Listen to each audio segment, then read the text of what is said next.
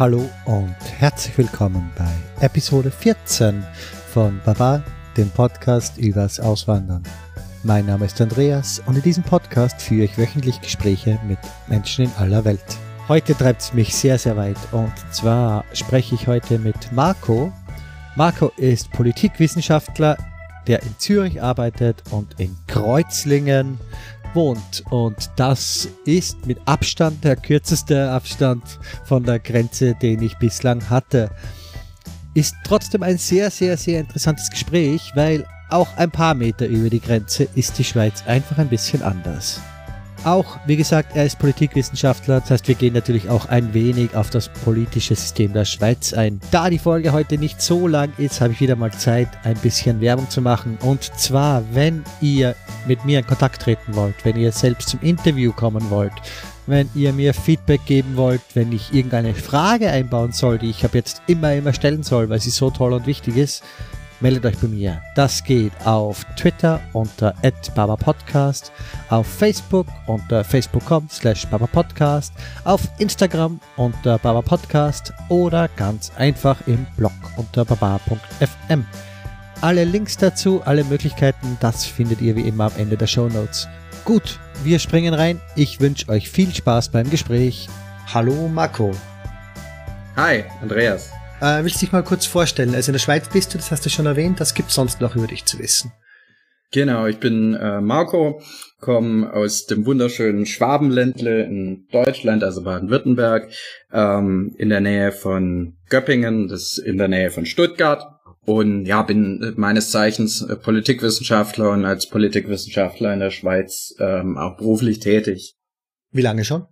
Also meinen Lebensmittelpunkt in der Schweiz habe ich tatsächlich erst seit ähm, August letzten Jahres, aber ich wohne schon in der Schweiz seit äh, 2014.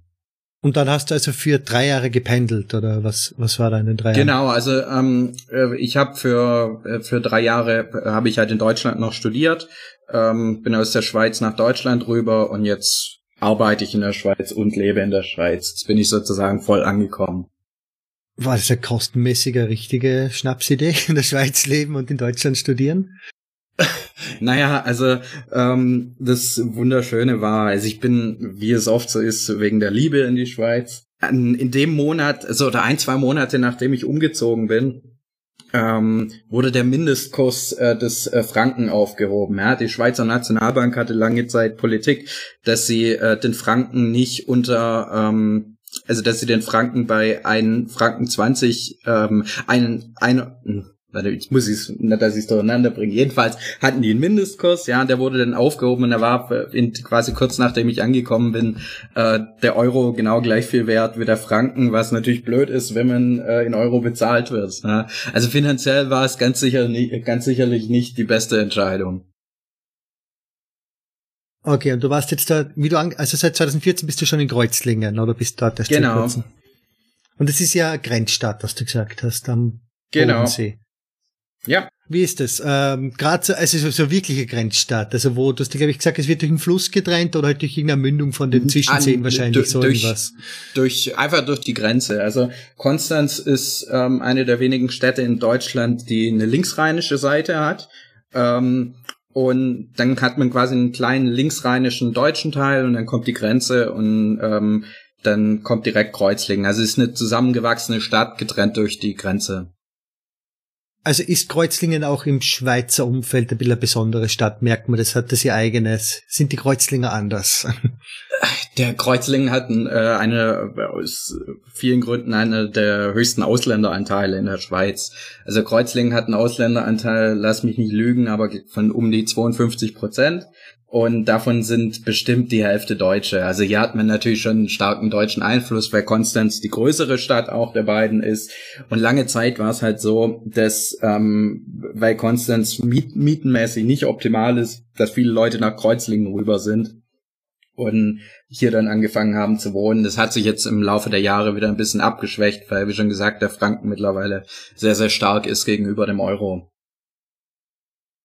wie ist denn das als Deutscher in der Schweiz? Ihr seid ja, wie du gerade gesagt hast, die Hälfte der Ausländer sind Deutsche. Es gibt ein bisschen das Feindbild, ist vielleicht übertrieben, aber das negative Bild vom deutschen Arbeiter in der Schweiz. Wie kriegst denn du das mit? Ja, also ähm, ich glaube, einerseits ist es natürlich immer so ein bisschen, ähm, es ist übertrieben, ja, also, ähm, aber auf der anderen Seite, Seite ist dann wahrer Kern dahinter, ja, also es ist halt die, äh, die Deutschen sind eine sehr relevante Bevölkerungsgruppe in der Schweiz unter den äh, Migranten, glaube ich, die drittgrößte. Und ähm, man hat halt so, die, die Schweizer haben nicht unbedingt ein positives Bild von den Deutschen. Ja, die, äh, Deutsche gelten so ein bisschen als arrogant, ja, ähm, als äh, laut, als unhöflich, so ein bisschen fast ähm, das äh, den Stereotyp, den Deutsche beispielsweise über Amerikaner haben. Ja, und ist natürlich für einen äh, Deutschen daher besonders schwer, ähm, in der Schweiz anzukommen, sage ich mal. Wenn man natürlich schon so ein bisschen äh, bewusst oder unbewusst denkt, okay, die sprechen die gleiche Sprache äh, wie ich, das kann ja nicht so viel anders sein in der Schweiz. Und man daher, ich mal so, die instinktive äh, Sensibilität für eine andere Kultur oder ähm, ein anderes Land halt einfach deshalb ein bisschen liegen lässt, weil die halt die gleiche Sprache sprechen wie man selbst. Und daher denke ich, ist einerseits schon viel Vorurteile ähm, seitens der Schweizer, auf der anderen Seite ist da ein bisschen äh, wenig Sensibilität äh, seitens der Deutschen gegenüber der spezifisch schweizerischen äh, Identität vorhanden. Ist dir schon ein bei uns in Deutschland rausgerutscht? Ja, sehr oft. uh, Schlimmste.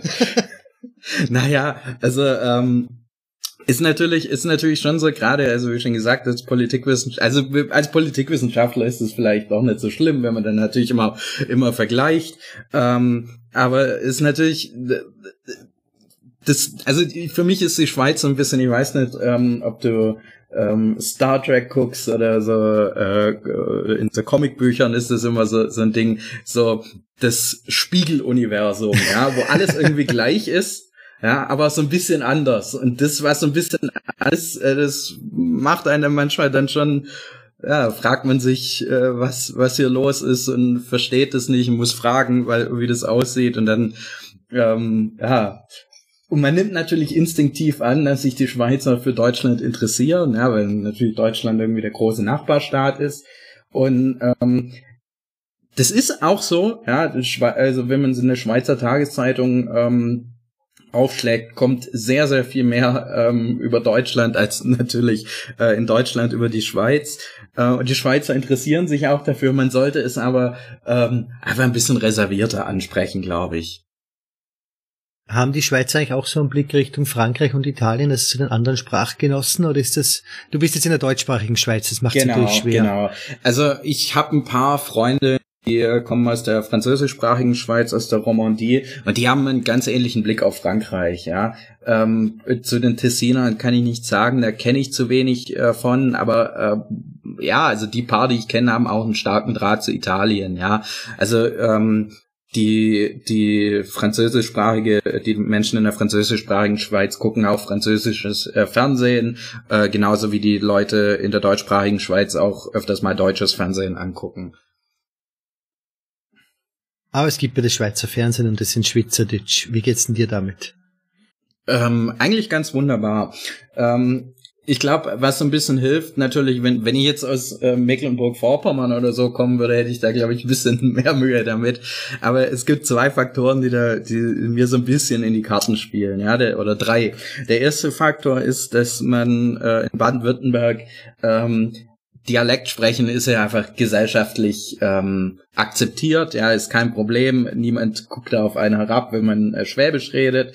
Ähm, dann ist natürlich schon das Schwäbische tendenziell näher am ähm, Schweizerdeutschen. Ja, ja, wobei natürlich ist es auch nicht so, manche Leute, manche Leute, die dann irgendwie Schwäbisch äh, sprechen, wenn die Schweiz kommen, meinen, sie könnten das jetzt auf einmal verstehen, aber es ist natürlich schon, also das braucht schon einen sehr, sehr langen Lernprozess, ja. Und das Gute ist, also weil, weil ich natürlich nah an der deutschen Grenze wohne, ähm, dass hier der Dialekt weniger ausgeprägt ist wie jetzt äh, zum Beispiel in der Zentralschweiz, ja. Und man konnte sich so im Laufe der Jahre immer weiter in die Innerschweiz vorarbeiten und mittlerweile verstehe ich eigentlich fast alle regionalen Dialekte. Das wissen nämlich viele auch nicht. Die Schweiz hat sehr viele regionale Dialekte, obwohl es so ein kleines Land ist.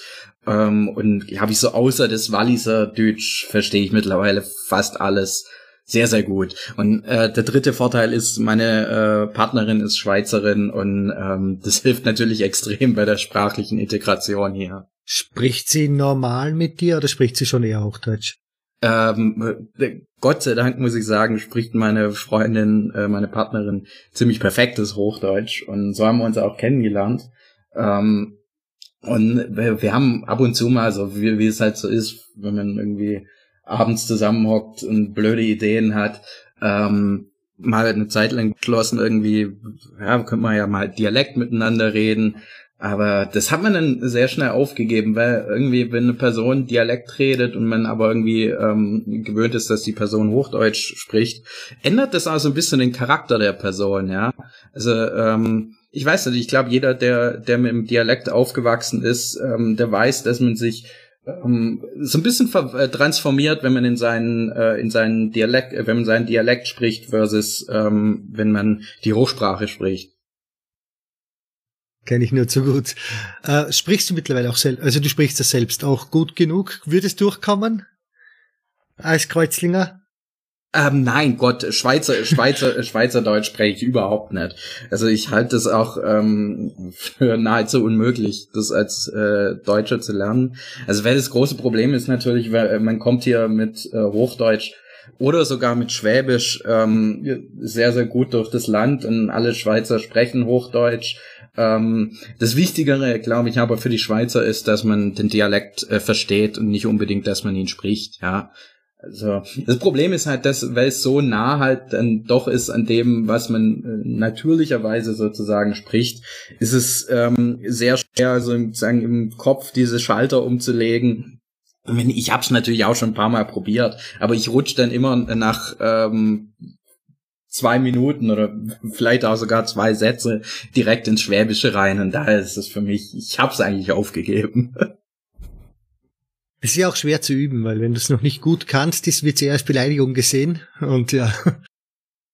Ah, das, das ist, ist der Umgang der Schweizer, also wie man als ähm, nicht Schweizerdeutsch sprechende Person äh, mit Schweizern umgehen soll, ist immer so eine, so eine heikle Geschichte. Ja? Also zum Beispiel, ähm, als, als ich in meiner Stelle ähm, angefangen habe, habe ich ähm, wussten die Leute ja nicht, dass ich Schweizerdeutsch ähm, ähm, spreche und da haben sie natürlich instinktiv oder ähm, verstehe. Ähm, daher haben sie natürlich instinktiv äh, mit mir Hochdeutsch gesprochen und ich habe dann es gibt auch bei uns ein paar deutsche Kollegen, dann habe ich bei denen erstmal nachgefragt, du, wie ist es? Darf man denen sagen, dass sie mit einem auch äh, Dialekt sprechen können? Weil man merkt bei Schweizern sehr schnell, dass sie sich wesentlich wohler fühlen, äh, ähm, Dialekt zu sprechen, als die Hochsprache zu sprechen. Ja, ja? es ist anstrengend Und, einfach. Die Hochsprache ja, genau. ist halt in einer Form anstrengender, weil es in der Form einer Fremdsprache ist, eine gelernte ja. Sprache.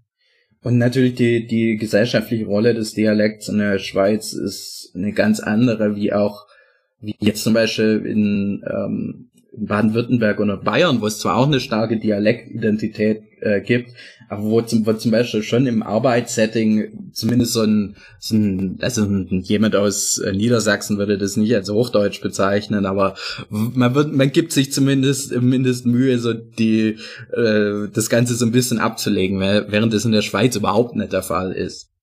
Außer, und zum Glück halt nicht geschrieben. das ist das Einzige, was ja. wirklich rein in Hochdeutsch machen.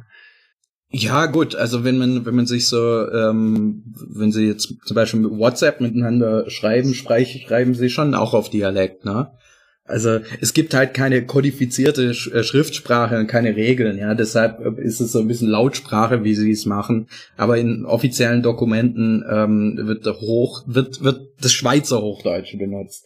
Nicht unbedingt das gleiche wie das ähm, Standardhochdeutsche, weil es ähm, im Schweizerischen einfach so ein paar Begriffe gibt, äh, gerade aus dem Französischen, ähm, aber auch so ähm, äh, Begriffe, die man äh, in Deutschland irgendwie als veraltet bezeichnen würde, noch Teil dieser Sprache sind, ja. Rapport.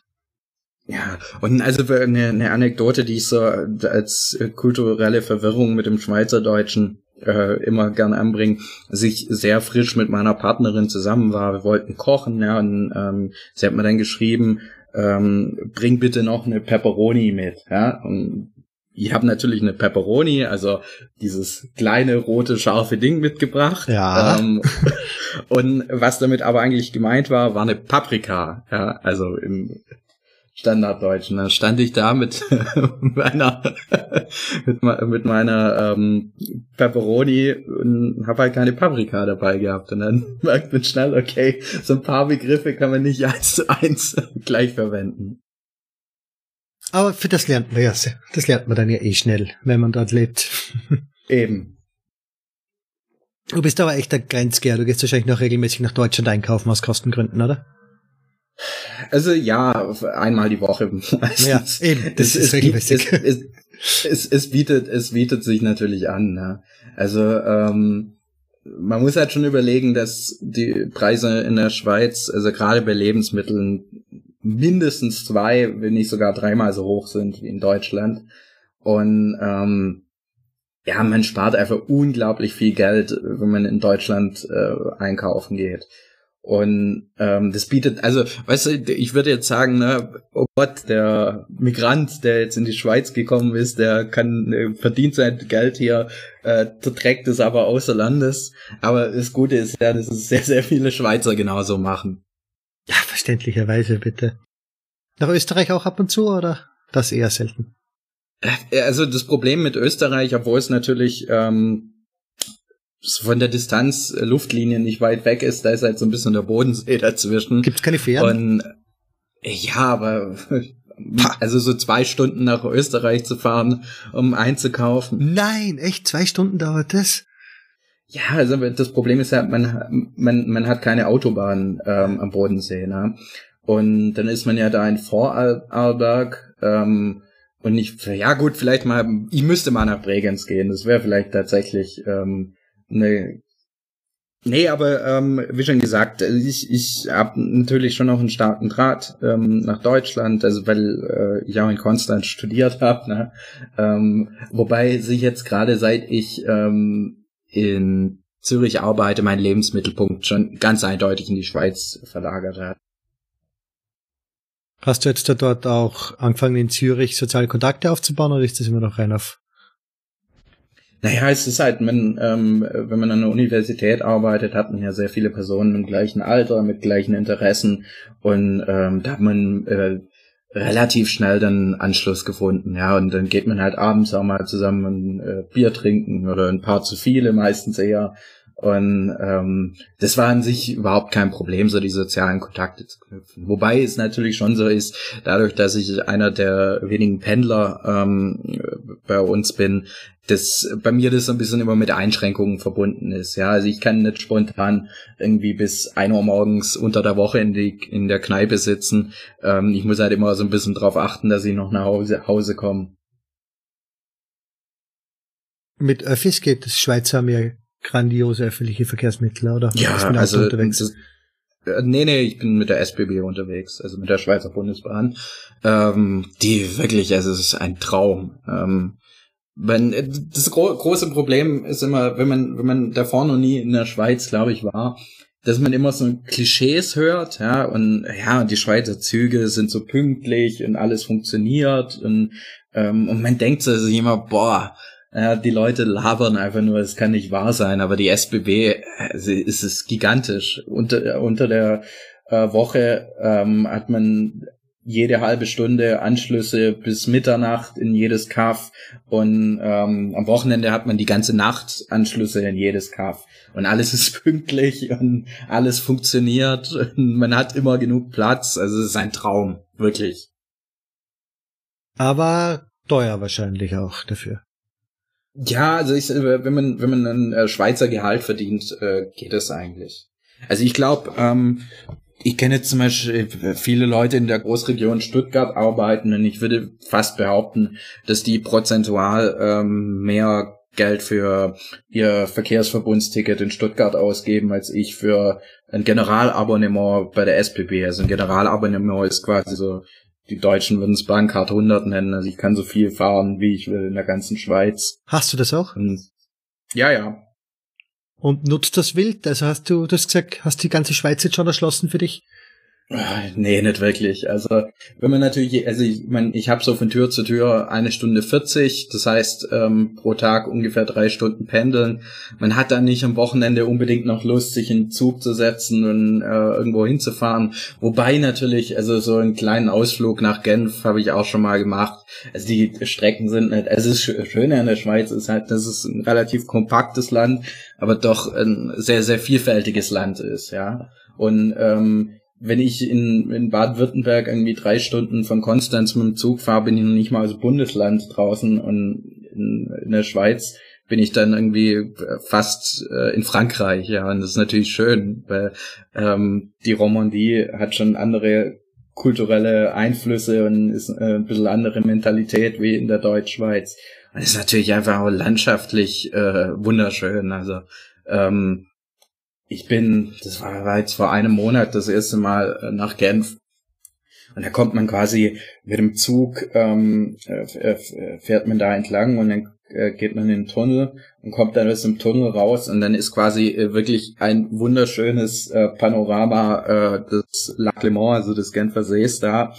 Und also es ist wirklich, das war ein, ein richtiger Wow-Moment. Wow also jetzt nicht nur so, ähm, äh, dass ich das erzähle, dass es ein Wow-Moment war. Ich, war wirklich im Zug und habe rausgestartet, habe nur Wow, ja, weil, weil ich so überwältigt war, wie wunderschön es da ist. Und ähm, man hat dann in diesem Zug wunderschön, äh, wirklich schön, ganz schön gemerkt, wer die Schweizer sind und wer ähm, wer die Touristen oder Leute, die noch nie da waren, die Schweizer brav im Laptop weitergearbeitet haben und so die andere Hälfte des Zuges so Richtung Fenster gegangen ist, Fotos gemacht hat äh, und völlig hin und weg war von der Landschaft da. Also für die, auf dich wirkt die Schweizer Landschaft, die Berge noch, wirken noch sehr eindrucksvoll auch für dich. Ja, also ich, ähm, es ist halt so, ja. Also ich fahre jeden Tag irgendwie äh, Zug und Manchmal denkt man sich so, boah, warum mache ich das? Warum pendel ich jeden Tag so lange? Aber wenn man dann halt einfach nur, man muss nur seinen Kopf einmal drehen und sieht dann, wenn es natürlich klar, einigermaßen klares Wetter ist, schönes Wetter ist, sieht man die Alpen und das, also da sieht man sich nicht satt dran. Also glaube ich. Also ich war immer schon, immer schon ein Mensch, der irgendwie Berge und, äh, und, und ein Horizont, der irgendwie mit Hügeln oder Bergsketten bedeckt ähm, ist, dem flachen Land vorgezogen hat. Und da ist natürlich die Schweiz ein Traum dafür. Ne? Währenddessen, wenn ich immer irgendwie in Norddeutschland unterwegs bin und da nichts am Horizont ist, außer Windräder, da werde ich immer, immer so ein Stück weit wahnsinnig. Ja, Aber Seeluft. Weil, ja, Seeluft, äh, Seeluft mag zwar ganz schön sein, ja, aber erstens hat man das in weite Teile Norddeutschlands halt doch nicht, sondern es ist einfach nur flaches Land. Ähm, und zweitens, das ist natürlich so ein bisschen Bullshitting, das ich da betreibe. Aber ich sag immer, Leute, die äh, bei ähm, in, in Bergen aufgewachsen sind oder bei Bergen, bei ähm, Hügeln, diese, also ich rede immer von, von Hügeln, weil ähm, da aus der Gegend, also ich stamme in der Nähe quasi von der Schwäbischen Alb ähm, und ein Schweizer würde es immer als Hügel bezeichnen, wo ich da bin, obwohl es in Deutschland de facto als Mittelgebirge gilt, ja. und Leute, die da aufgewachsen in solcher Gegend, die müssen immer sehr viel Kreativität, die bilden sehr viel Kreativität aus, weil die sich immer vorstellen müssen, was ist hinter dem nächsten Berg, während äh, der, Nord der Norddeutsche oder der Niederländer einfach gucken kann, was da ist. Und damit erkläre ich mir äh, im Übrigen auch die äh, wirtschaftlichen Erfolg ähm, der ganzen Alpenrepubliken und äh, der süddeutschen Bundesländer, weil wir mussten uns das alles vorstellen, was da kommt. Und das fördert die Kreativität glaube, das können wir jetzt einfach mal als bewiesenen Fakt so stehen lassen. Als Hügelländer ja. schreibe ich das einfach und gut. Das ist eine klassische Kneip Kneipenrundentheorie. Absolut, ja, aber ist eine schöne. Habe ich noch nie gehört. Gefällt mir sehr gut. Du weißt nicht, was auf dich zukommt. Ja.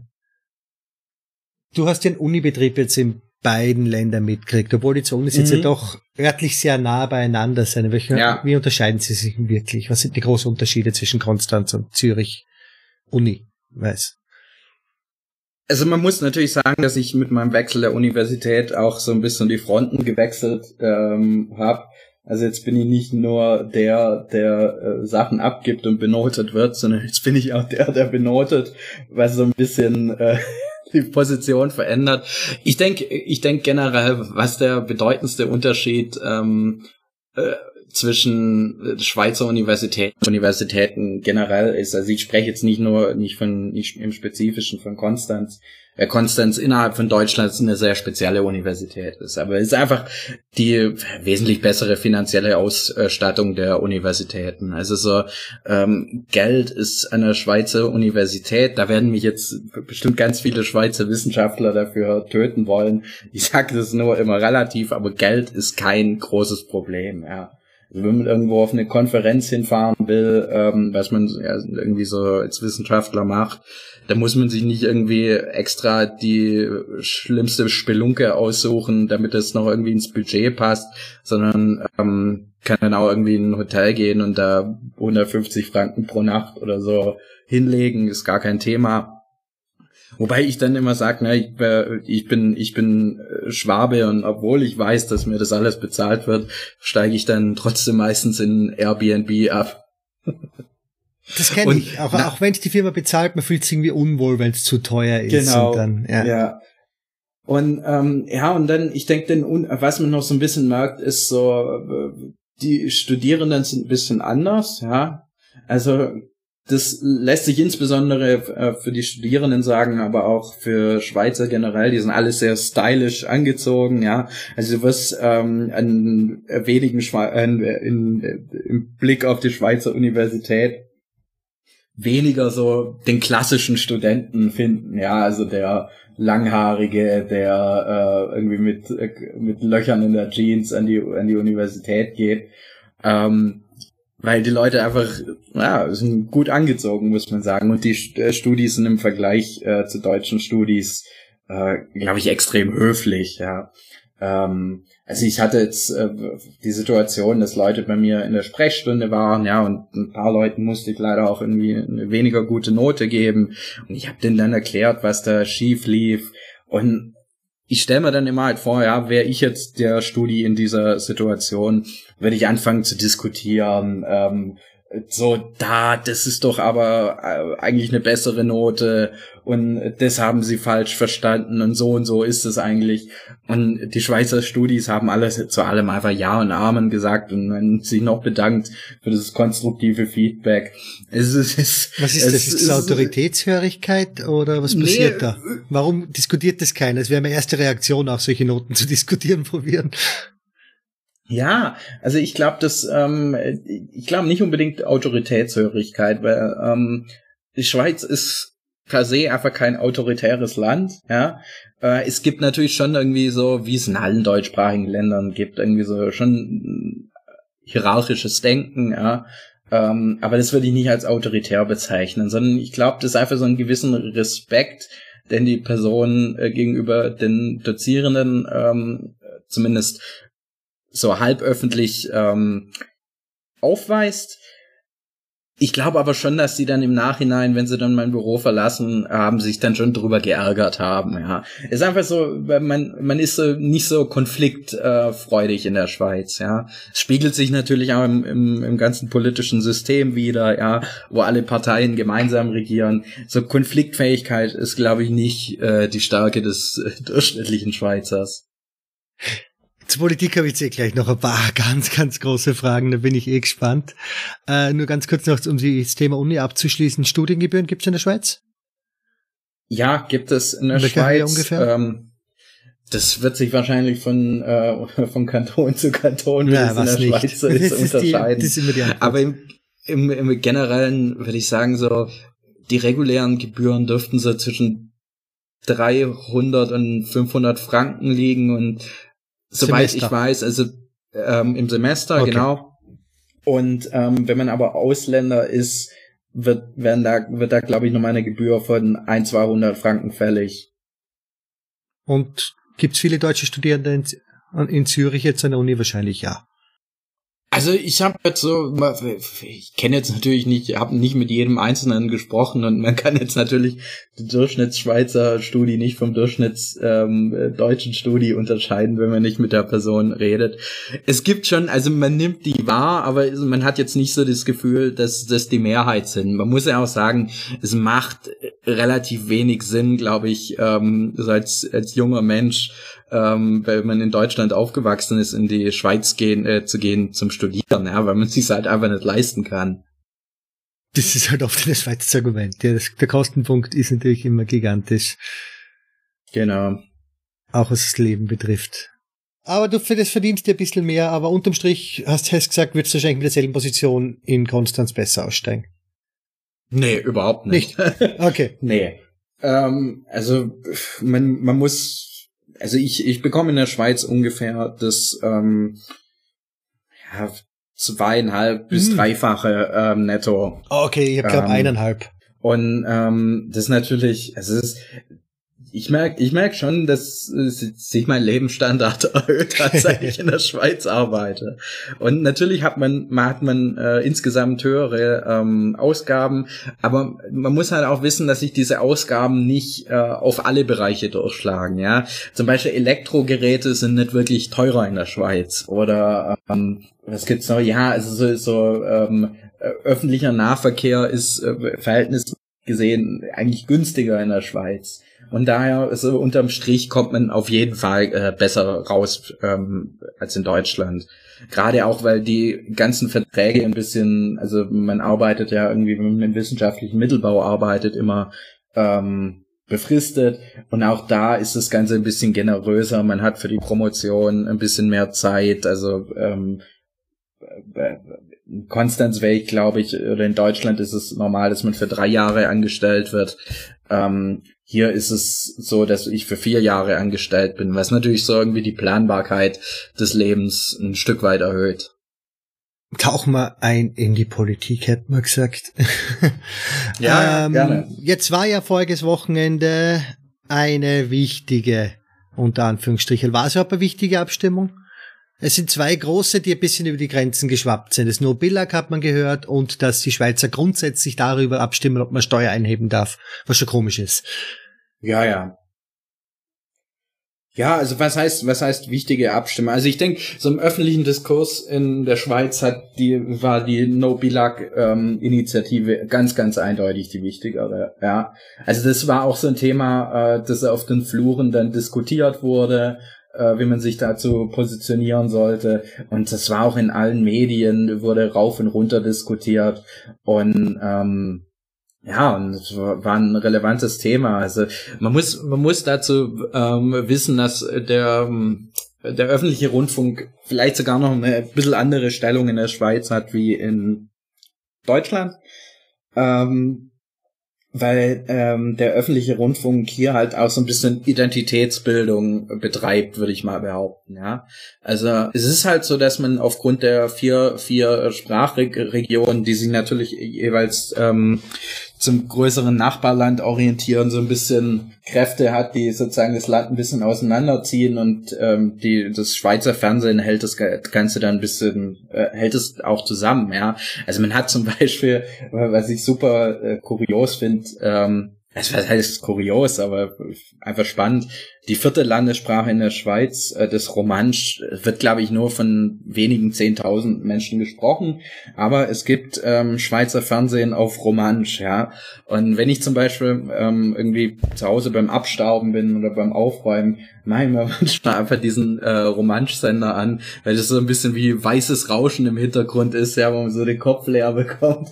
Und spannend, dass es eben auch äh, für solche kleinen Sprachregionen ähm, Fernsehen gemacht wird, ja. Und das äh, zeigt, glaube ich, auch so einen äh, Auftrag ähm, des äh, Schweizer Fernsehens und des äh, Schweizer Rundfunks. Und ähm, in Deutschland hat er hat es hat es natürlich auch irgendwie in jedem Bundesland eine eigene Fernsehanstalt oder in fast jedem Bundesland eine eigene Rundfunkanstalt ähm, wobei da halt dann irgendwie über ja, bisschen übertrieben gesagt über die Versammlung des Kleintier Kleintierzüchtervereins äh, ähm, berichtet wird und sagen wir also wenig an äh, an der Bildung von einem gemeinsamen Bewusstsein, äh, einem Nationalbewusstsein, muss man sagen, ähm, gearbeitet wird. Und ist natürlich, also vielleicht, was man zu diesem No Belag noch sagen äh, kann, ist, dass es tatsächlich hier wirklich relativ teuer ist, ja. Also ähm, man zahlt, glaube ich, pro Jahr um die 400 Franken, ja, was schon ein ordentlicher Batzen Geld ist. Und ähm, also auch die Befürworter sozusagen des Schweizer Rundfunks habe ich so ein bisschen jetzt ähm, rausgehört, wollen da schon ein bisschen eine Reform, dass äh, das Ganze insgesamt ein bisschen weniger kostet und die Beiträge ein bisschen sinken können. Sie machen jetzt hier wahrscheinlich auf kantonaler Ebene, ja, Sie haben jetzt wahrscheinlich ja, wie viele Kantone gibt 26? Nein, mehr. Genau. 26, 26. Ha, erwischt. Haben Sie 26 Fernsehsender? Nein. Aber Radiosender wahrscheinlich schon. Du, das weiß ich nicht. Also hier gibt's schon, ja, also es wird halt äh, schon sehr viel äh, für die entsprechenden Regionen äh, produziert. Ähm, aber so lokal, glaube ich, spielt hier dann doch die Zeitung noch eine wichtigere Rolle äh, wie das Fernsehen. Also man muss halt, also so, so ein Kanton ist halt im Norm also die variieren ein bisschen in der Größe. Ich glaube, der kleinste Kanton ist einer der beiden Appenzells mit um die 20.000 Einwohner und äh, der größte Kanton ist Bern oder Zürich, ich bin mir nicht ganz sicher, mit eineinhalb Millionen. Und ähm, aber so der durchschnittliche Kanton hat ein bisschen mehr Einwohner wie ein Landkreis in Deutschland. Ne? Und man muss sich das halt immer irgendwie, irgendwie ins Gedächtnis rufen, wenn man hier von Kantonen spricht, die zwar die Rolle irgendwie von, äh, von Bundesländern einnehmen, aber halt von der Größe her deutlich kleiner sind, ja. Ja, die Rolle einnehmen. Sie sind, äh, Hilf mir. Also meine Einschätzung war immer das, dass auf der föderalen Skala von unseren drei Ländern ist Schweiz haben die Kantone die meisten Rechte, dann kommt Deutschland, dann kommt Fall. Österreich, was praktisch ein zentralisierter Staat ist, der noch so tut, als hätte er Bundesländer. Das ist jetzt übertrieben, aber Österreich ist der genau, also zentralisierteste also die, davon. Die, ähm, mit Österreich kenne ich mich nicht so gut aus, aber ähm, die Schweiz ist ein unglaublich dezentralisiertes Land, ja. Also ähm, man hat nicht nur sehr viel Kompetenzen auf ähm, kantonaler Ebene, sondern man hat auch sehr viel äh, Kompetenzen auf kommunaler Ebene. Also was zum Beispiel, das war so das erste Mal, wo, wo in der Schweiz äh, so ein bisschen mein Mind blown, ja, ähm, dass man hier tatsächlich von Gemeinde zu Gemeinde unterschiedliche Einkommensteuersätze zahlt, weil das äh, von der Gemeinde festgelegt wird.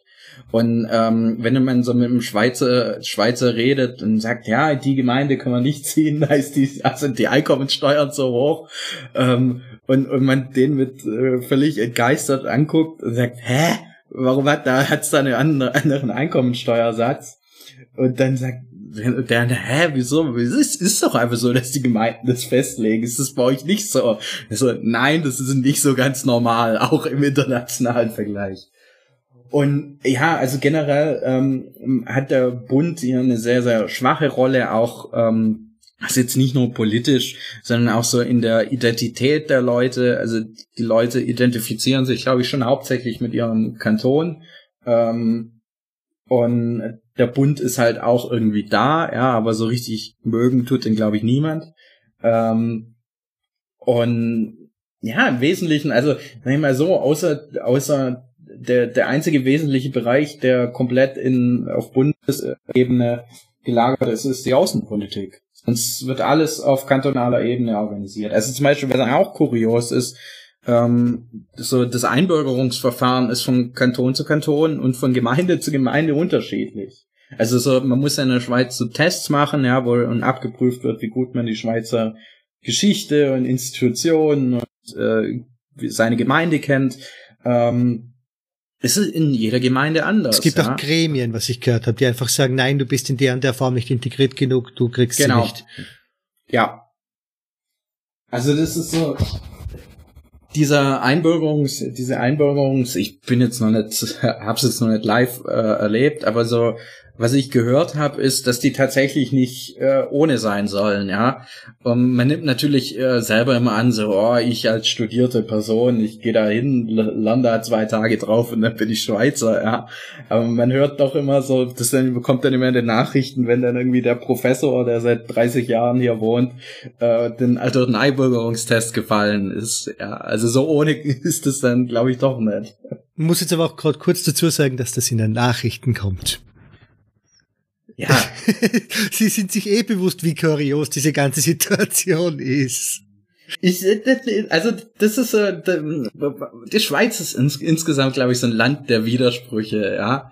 Also irgendwie sind sie sich dessen bewusst, dass alles irgendwie ein bisschen äh, kurios ist. Aber auf der anderen Seite sind sie aber dann auch stolz auf den Weg, wie sie es machen, ja.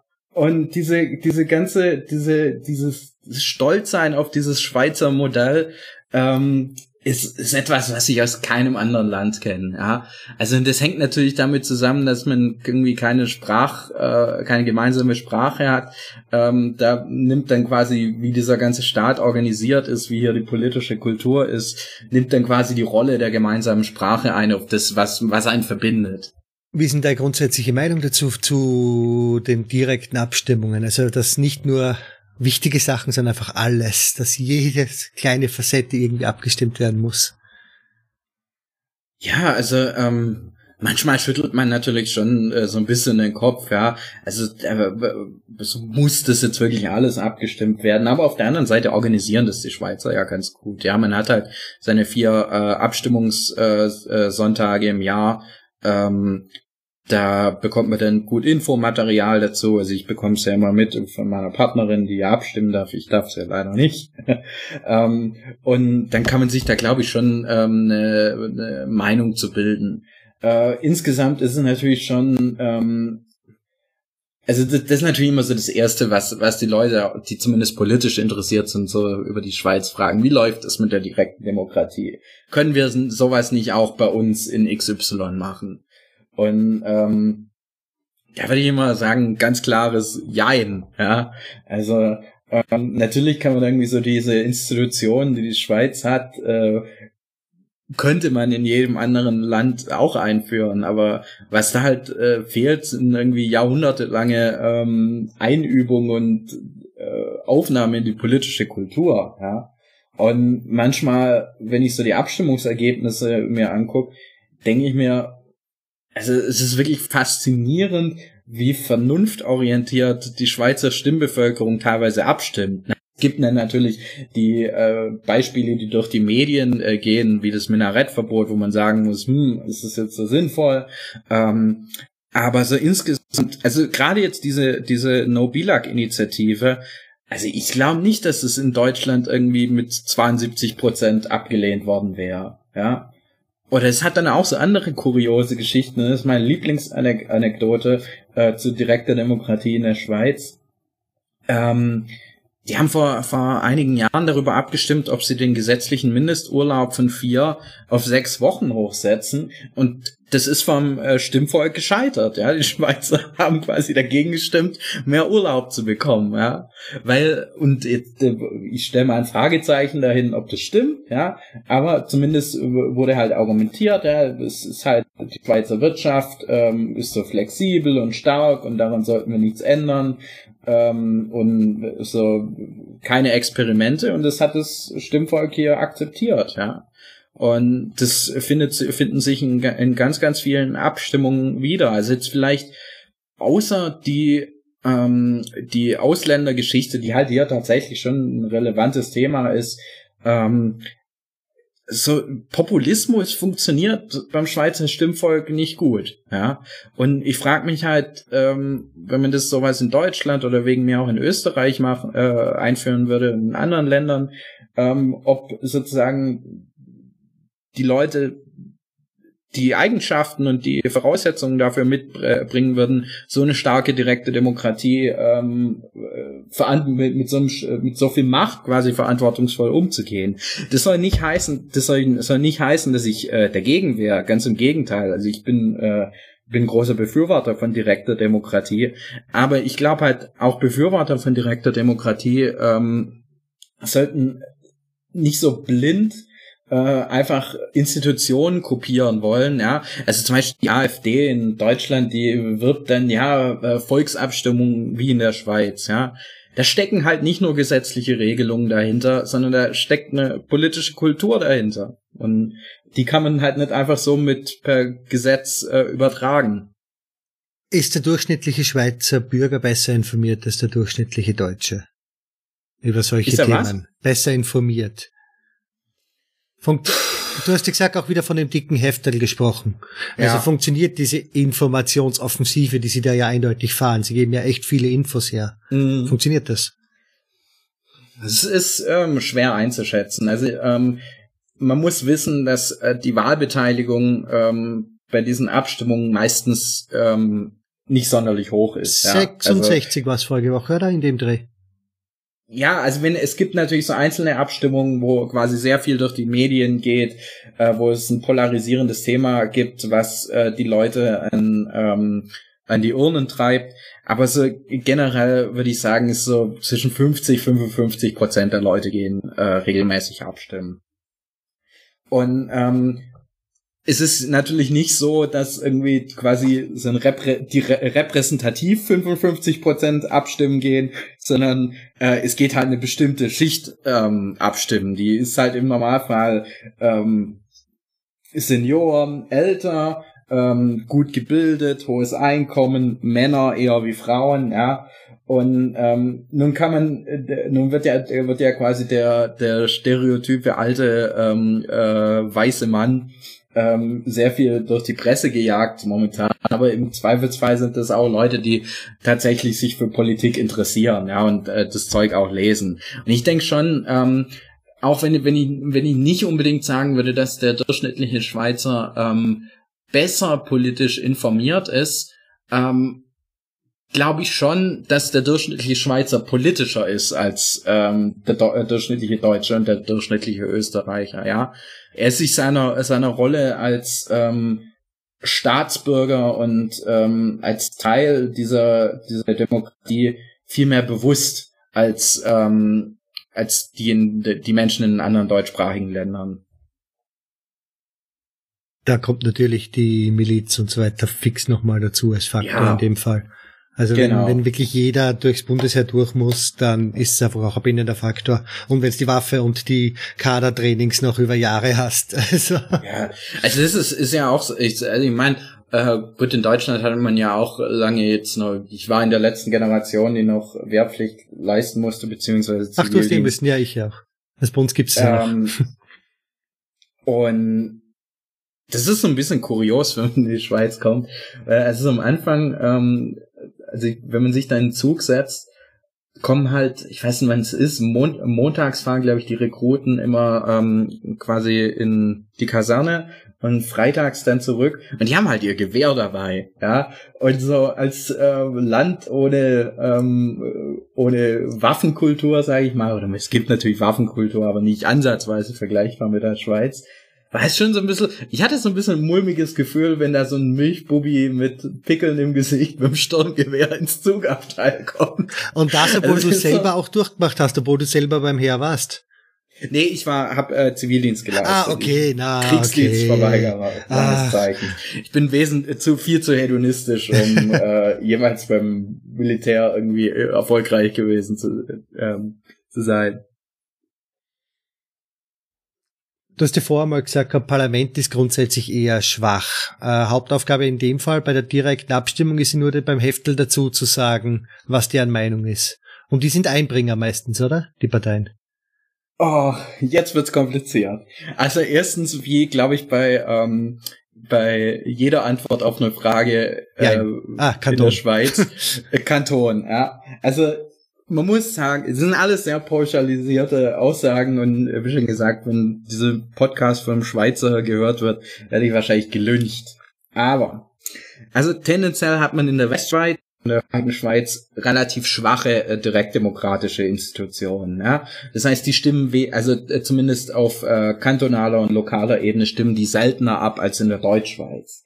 Ähm, was da, äh, dann auch bedeutet, dass ähm, das Parlament ähm, eine größere Rolle hat.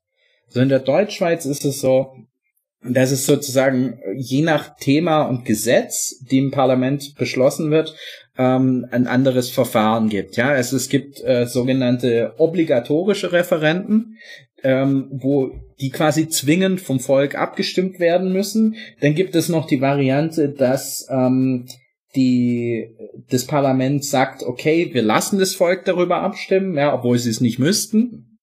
Und es gibt dann noch die Möglichkeit, dass man quasi, äh, dass äh, eine Volksinitiative gestartet wird, äh, um irgendwie ein neues Gesetz einzuführen oder ein bestehendes zu ändern und so weiter und so fort. Ja. Ähm, und das Parlament hat hier schon eine Rolle, ja. Also die Rolle ist halt ein bisschen eine andere wie in, in anderen Ländern, ja, ein bisschen eine schwächere Rolle, weil eben das Volk im Zweifelsfall mitsprechen darf. Das bedeutet aber nicht, dass die im Parlament nicht arbeiten, sondern äh, sie bereiten halt die Vorlagen äh, vor äh, und in ganz vielen Politikbereichen, also sagen wir jetzt so, lass mich irgendwie ein blödes Beispiel nehmen, aber wenn irgendwie so kleinere Änderungen des Verwaltungsgesetzes halt kommen, ähm, das wird dann im Zweifelsfall schon im Parlament entschieden, ohne dass jetzt äh, das Volk noch extra darüber abstimmen muss. Aber das ist jetzt alles pauschal. Aber es wird auch manchmal über genau so irgendwas abgestimmt. Ja, natürlich, wird's auch. Also ähm, das ist, teilweise wirklich kurios, was da, was da alles abgestimmt wird. Also was ich zum Beispiel ganz spannend fand, äh, ich habe mal für ein Forschungsprojekt äh, sehr ähm, ganz alte Volksabstimmungen angeguckt, äh, gerade aus den Innerschweizer Kantonen. Und da war es zum Beispiel teilweise so, dass tatsächlich noch über die Einbürgerung jedes jeder einzelnen Person abgestimmt werden musste, ja, also vor dem Volk. Und ähm, also wirklich so, sag ich mal, was in Deutschland so unter den klassischen Verwaltungsakt fallen würde, war hier so Element der Demokratie. Und das Problem, wie schon gesagt, ist, dass es sehr schwer ist, irgendwie irgendwelche pauschalen Aussagen zu machen. Man muss sich, äh, man muss sich die Schweiz immer so ein bisschen, also wenn man, wenn man die Schweiz verstehen will, ähm, glaube ich nicht als Bundesstaat vorstellen, obwohl sie das ist, sondern eher wie ein Staatenbund. Also es gibt quasi dieses geme ge gemeinsame Gebilde darüber, das ist der Bund, aber darunter machen die Kantone mehr oder weniger, was sie wollen. Aber es gibt ein Bundesparlament, gell? Es gibt schon eines. Genau, das hat ja. auch eine, eine, eine, eine, eine, äh, eine Rolle. Ähm, und das ist auch so eine, so ein Kuri ich könnte, könnte tagelang über Anekdoten irgendwie aus der Schweizer Politik berichten.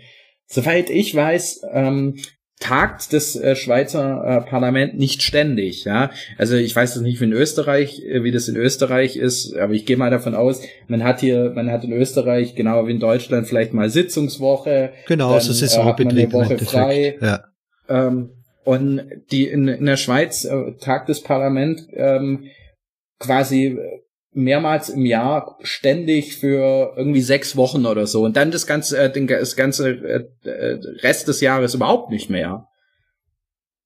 Also und deshalb ist auch der, der Parlamentarier sind oftmals ähm, quasi nur nebenberuflich Parlamentarier. Die gehen dann halt mal irgendwie ihre äh, zwei drei Monate, ähm, ich weiß nicht wie lang es insgesamt ist, aber relativ kurz ins Parlament und äh, gehen äh, in der restlichen Zeit ähm, ihrem regulären Beruf nach. Ja.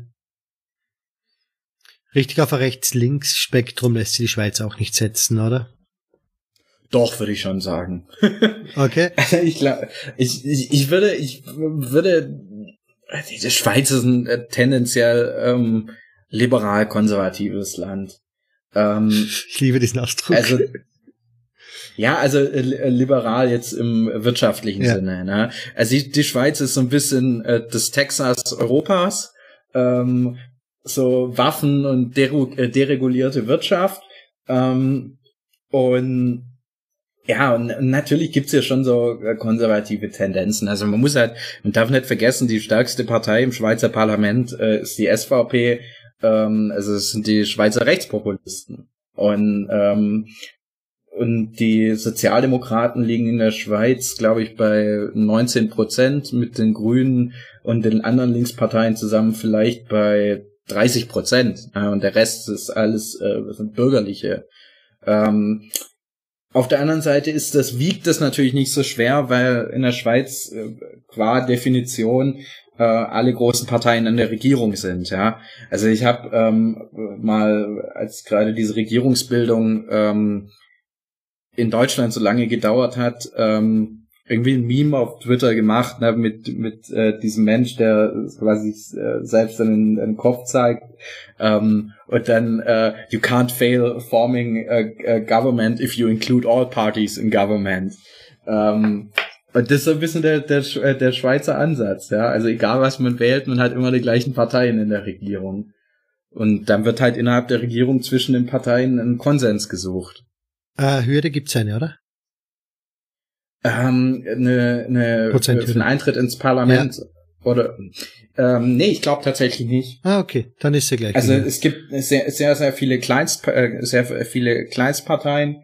Ähm, es gibt dann mehr oder weniger eine Hürde für den Eintritt in die Regierung. Ähm, da gibt es Gott die Zauberformel, die sozusagen angibt, wie die Regierungssitze an die stärksten Parteien verteilt werden. Normal sind deutsche Themen ja immer sehr negativ gegenüber eingestellt. Was hältst du von Mikroparteien? Also von ein, zwei Sitzerparteien im Parlament? Also ich finde, ich finde die Reg Regelung in Deutschland ein bisschen albern. Also die 5%-Hürde ähm, ist mittlerweile einfach nicht mehr dem Parteiensystem, wie man es aktuell in Deutschland hat, ähm, wird es nicht gerecht. Ja, es ist nicht mehr so, dass man irgendwie zwei große und äh, eine äh, kleinere Partei hat und sonst nichts. Ja, also beim letzten Bundestag, was eine sehr dramatische Geschichte so demokratietheoretisch äh, ist, waren 15 Prozent der Wählerstimmen ähm, einfach überhaupt nicht im Parlament vertreten. Und ich bin schon dafür, dass man das äh, deutlich absenkt. Ja, ob man es ganz äh, ganz abschaffen muss, äh, weiß ich nicht. Ähm, Habe ich eigentlich auch keine definitive Meinung zu, aber könnten auch gut eine drei Prozent oder eine zwei Prozent Hürde sein. Ja. ja, Österreich hat random auf vier gesetzt. Also weißt du, das ist genau das Gleiche, ist komplett egal. wir, wir hatten jetzt in Deutschland ähm, eine der längsten Regierungsbildungen überhaupt. Das ist immer das Argument gegen West die Kleinparteien, ja, dass das dann genau. so lange dauern wird. Also wenn es mit 5% Hürde schon so lange dauert, dann kann man es auch gleich abschaffen. Um Status Quo zu erreichen, nochmal dazu zu sagen. Ja, genau, also unglaublich. Äh, letztes Ding von der Politik, dann gehen wir schnell weg davon und machen wieder genau. kurze, angenehmere Themen. Neutralität. Wie sehr ja. ist es noch wirklich? Wie wichtig ist es noch? Weil sie sind ja quasi EU-Mitglied, sind mittlerweile UN-Mitglied. Oh, oh, also die oh. Hochzeiten der Neutralität sind schon lange vorbei.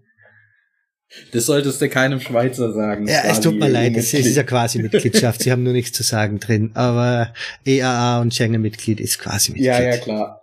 Ja, aber das quasi ist den Schweizern sehr wichtig. Ich weiß, ich weiß.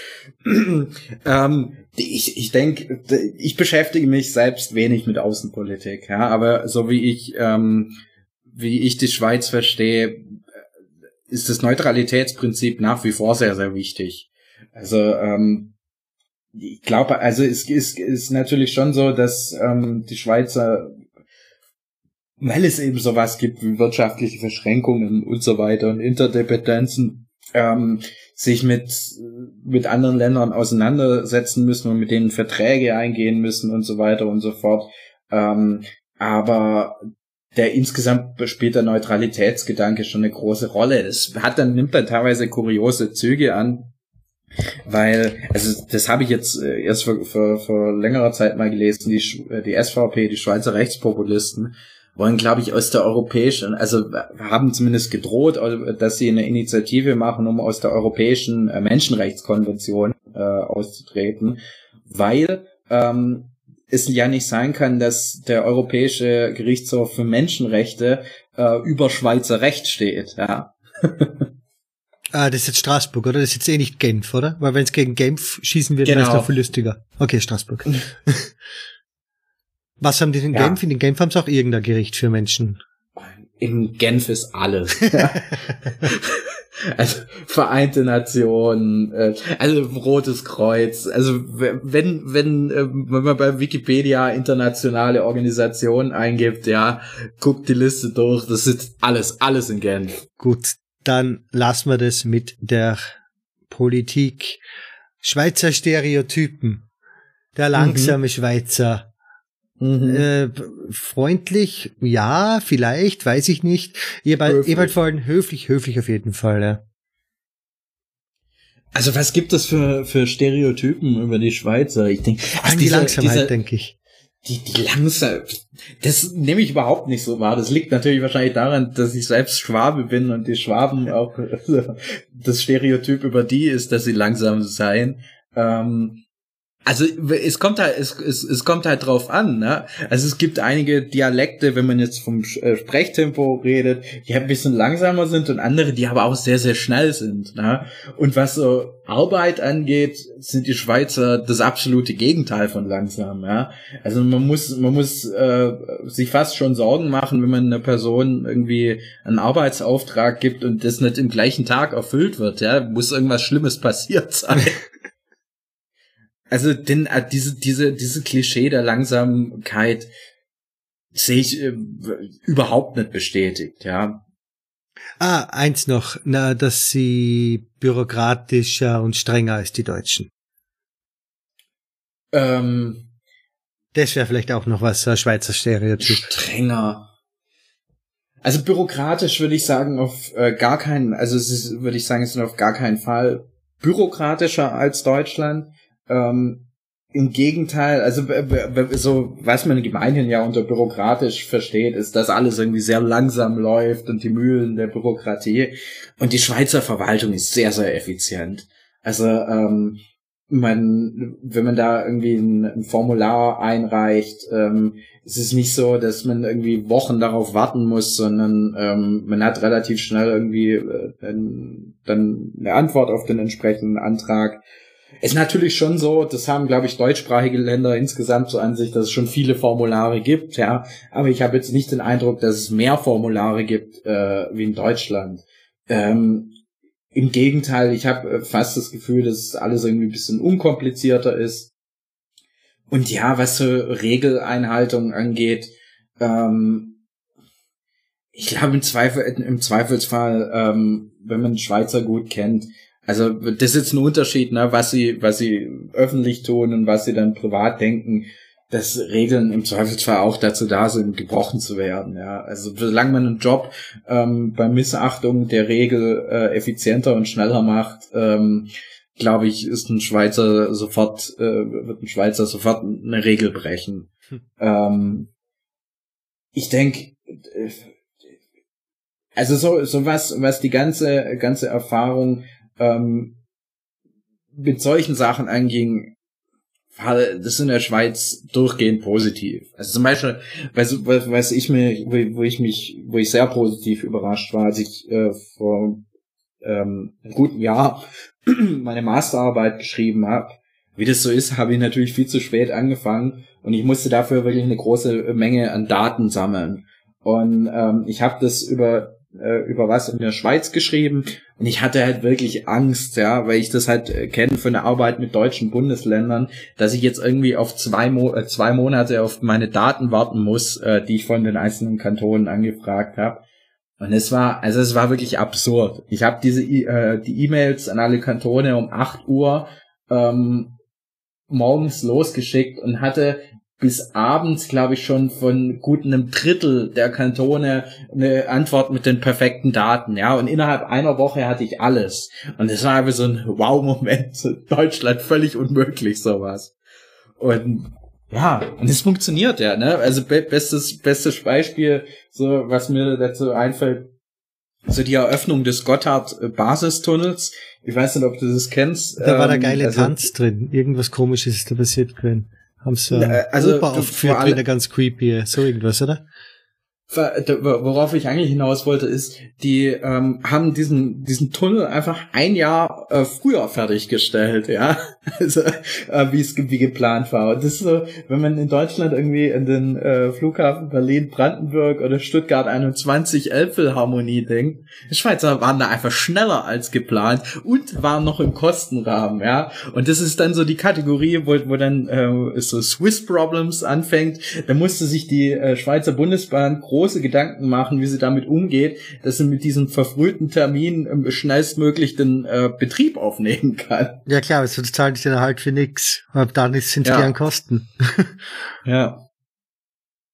Ach Gott, nein, das ist ja un, un, un, unvorstellbar eigentlich. Gerade ein Jahr und unter Budget ist. Wow.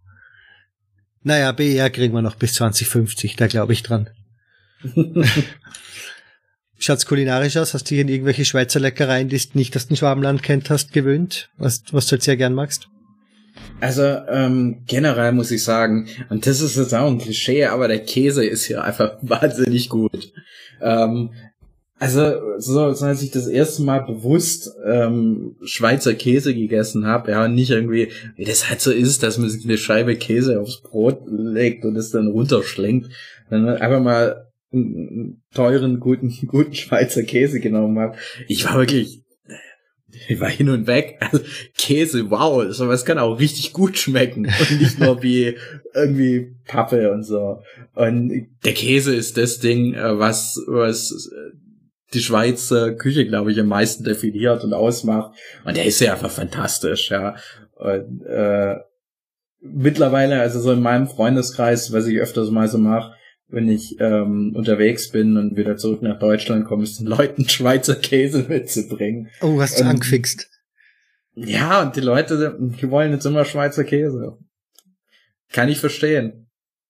Du, und ansonsten ist die Küche hier jetzt nicht arg unterschiedlich ähm, wie die schwäbische Küche.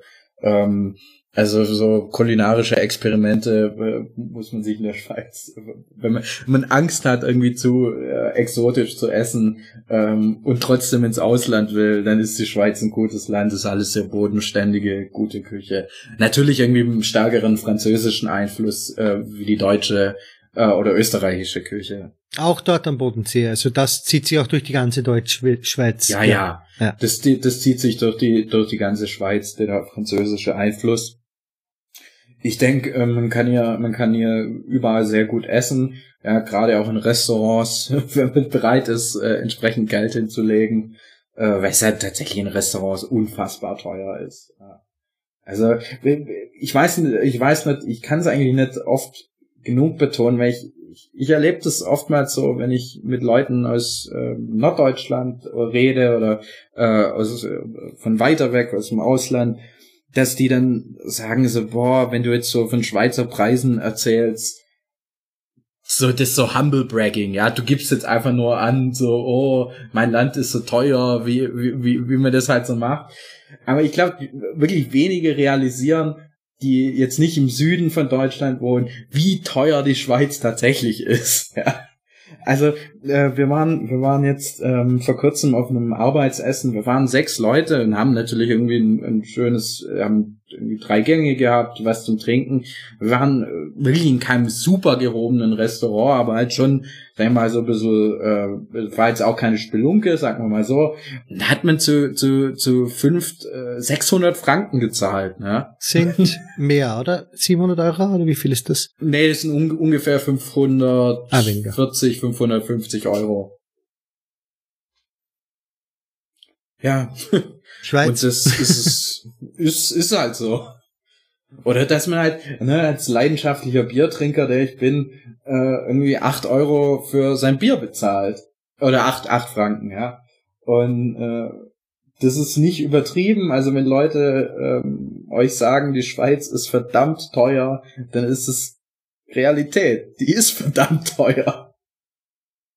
Ist es auch der Fakt, den du am wenigsten an der Schweiz magst, die Preislage, oder gibt es irgendwas anderes, was du an der Schweiz ich, nicht besonders Ich habe mich was mag ich an der Schweiz nicht? Ähm, also ich denke, äh, es ist tendenziell sehr schwer, in der Schweiz so Kontakte mit Schweizern selbst zu knüpfen. Das ist so ein negativer Punkt.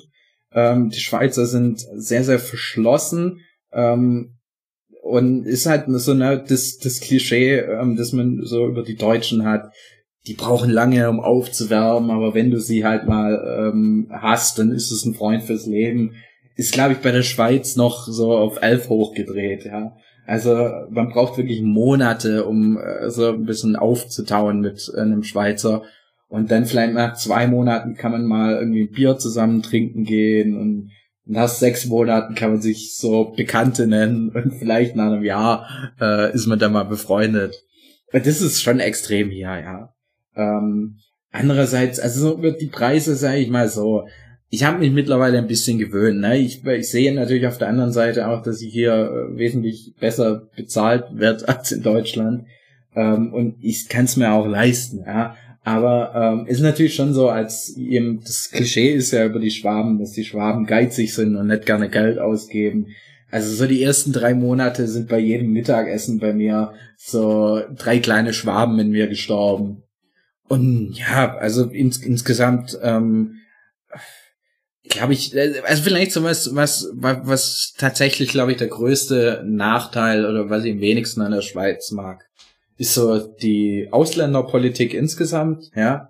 Also die Schweiz ist halt ähm, als Nicht-EU-Mitglied, da kannst du nicht einfach mit deinem äh, Personalausweis hingehen und sagen, hey, hier bin ich, sondern gehst halt wirklich durch eine, musst halt ähm, eine Aufenthaltsbewilligung betragen und jeder, also 25 Prozent der Bevölkerung hier haben so etwas, was sich Ausländerausweis nennt, äh, wo es dann auch sehr verschiedene Aufenthaltsstatus ähm, gibt. Ja, man kann Kurzaufenthalt, ähm, für Beruf, äh, für für dauerhafte Aufenthalt.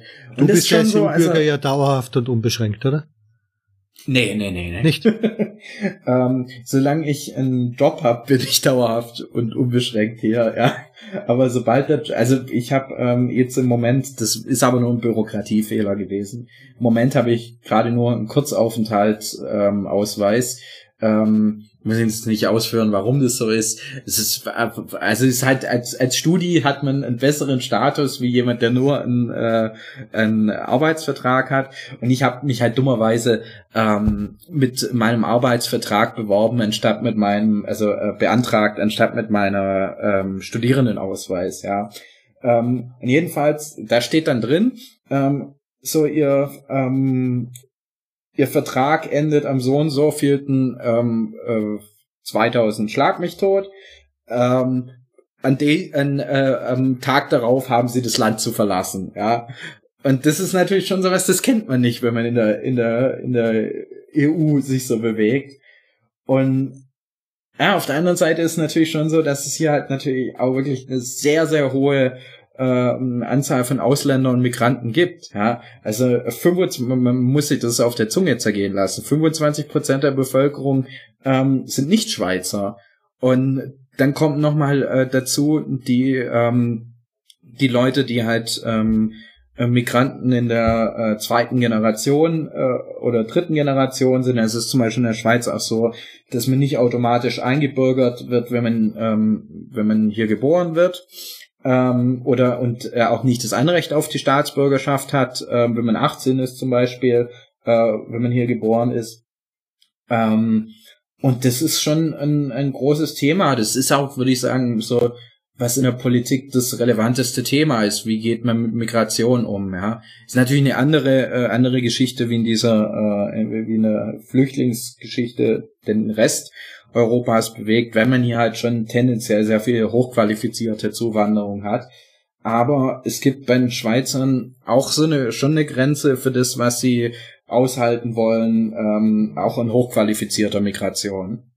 Ja klar, irgendwann geht's halt wortwörtlich dann an die eigenen Jobs auch und es gibt dann keine mehr zum Füllen. Ja, also das, das, ist, glaube ich, nicht, nicht das äh, primäre Problem, ja, weil die Wirtschaft in der Schweiz, also die Schweiz ist das wettbewerbsfähigste Land der Welt und eine der erfolgreichsten Ökonomien weltweit. Ähm, das ist nicht das Problem. Ich glaube, es ist hier mehr so eine Identitätsgeschichte, ja. Also ähm, man hat so das, die Angst, so ein bisschen das spezifisch Schweizerische an der Schweiz äh, zu verlieren. Gut, das war jetzt die lange Variante vom Unterschied, wo wir eher negativ sind. Und was ist etwas, was dir sehr, sehr positiv an der Schweiz auffällt, was du sehr magst? Meine Partnerin. ähm, also was ich sehr mag, ist halt einfach, dass dieses Land äh, einfach funktioniert. Ja, ähm, man hat nie irgendwelche Probleme mit irgendwas, sondern es funktioniert halt einfach alles. Ja, Verwaltung funktioniert, äh, öffentlicher Nahverkehr funktioniert, ähm, nie äh, Stress mit irgendjemand. Das ist eine schöne Sache. Also ähm, die Natur ist wunderschön hier ähm, und ja, und ist natürlich schon so, man darf ja nicht drum rumreden, dass einfach der Lebensstandard hier höher ist als in weiten Teilen der Welt, ja. Und also, was heißt in weiten Teilen der Welt? Praktisch äh, hat die Schweiz wahrscheinlich mit zwei, drei Ausnahmen weltweit gesehen den höchsten Lebensstandard. Und ich glaube, dieser privilegierten Position sollte man sich auch bewusst sein, wenn man hier arbeitet. Ne? Auf der anderen Seite, sollte, was man auch nicht machen sollte, ist irgendwie diese ganze, äh, diesen wirtschaftlichen Erfolg und den Wohlstand in der Schweiz so verklären, ja, als ob hier alles perfekt wäre, weil perfekt ist hier eben nicht alles. Hast du dich persönlich in der Zeit jetzt schon verändert? Wirst du langsam vom Schwaben zum Schweizer? Ja, also ist es schwer. Ne? Also wie schon gesagt, der, Schwa der Schwabe hat natürlich eine starke regionale Identität ähm, und die ist schwer aus einem rauszukriegen. Ne? Du bekommst den Schwaben aus Baden-Württemberg, aber nicht äh, Baden-Württemberg aus dem Schwaben. Ähm, und ich mag es halt an so, an so Kleinigkeiten. Ja, ich, wie schon gesagt, das, was ich positiv äh, finde an der Schweiz, so dass alles funktioniert, merke ich schon, dass ich da mittlerweile mehr Wert drauf lege, wie ich das früher getan habe. Ja, also ich denke mir, ich, ich, vielleicht ist es auch so ein Fakt, dass ich, dass man doch auch älter wird, ja, und so Sachen, worüber man sich früher lustig gemacht hätte, ja, wie kann man nur so spießig sein und so weiter und so fort, ähm, mittlerweile doch dann ganz wichtig sind. Aber ich denke auch, die Schweiz hat da so ein bisschen auf mich abgefärbt, ja. Alles irgendwie effizient, äh, noch organisierter und alles soll funktionieren, dann fühle ich mich wohl. Also keine deutsche Bahntrips gehört Deutschland mehr für dich. Ja, nee. Ganz sicher nicht. Was wäre ein genereller Tipp, den du jemanden in die Schweiz mitgeben würdest? Also es kommt natürlich drauf an, äh, wenn man langfristig sich in der Schweiz niederlassen will. Ähm, also was ich generell niemand empfehlen würde, ist einfach nur ähm, aufgrund ähm, des Geldes in die Schweiz zu gehen. Ja. Ähm, weil so, was ich so von den Leuten höre, die ähm, halt quasi so allein auf eigene Faust in die Schweiz gehen, dass sie es unglaublich schwer haben, soziale Kontakte zu knüpfen. Und das macht natürlich einen Menschen schon, setzt einem zu. Ähm, und wenn man jetzt aber irgendwie mit einem Partner geht oder da Leute kennt, ähm, äh, wo man halt schon ein soziales Netz hat, an dem man anknüpfen kann, ist es schön. Ähm, aber nicht einfach so, glaube ich, in, in, das Land kommen. Ähm, weil es, ist überall schön und ähm, auch wenn es so eine Plattitüde ist, die Leute immer sagen, ähm, das merkt man hier in der Schweiz, aber besonders Geld ist eben doch nicht alles, ja.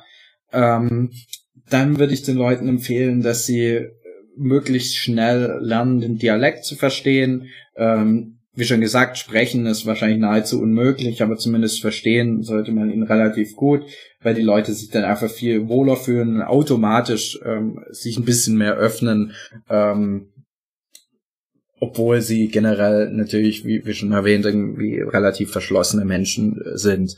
Ähm, und im Zweifelsfall einfach fragen, ja, also ich glaube, wenn ein Schweizer auf irgendwas nicht böse ist, dann, wenn man ihnen irgendeine Frage dazu stellt, wie verhalte ich mich da ähm, oder wie äh, gehe ich jetzt dieses Problem an, äh, weil es den Leuten zeigt, so, okay, ich bin jetzt nicht nur ähm, hier, um quasi das große Geld zu verdienen, sondern ich habe auch tatsächlich irgendwie ein Interesse daran, ähm, mich mit diesem Land und mit den Menschen in diesem Land auseinanderzusetzen. Und das, glaube ich, da hat man direkt einen Stein im Brett bei, bei dem Durchschnittsschweizer.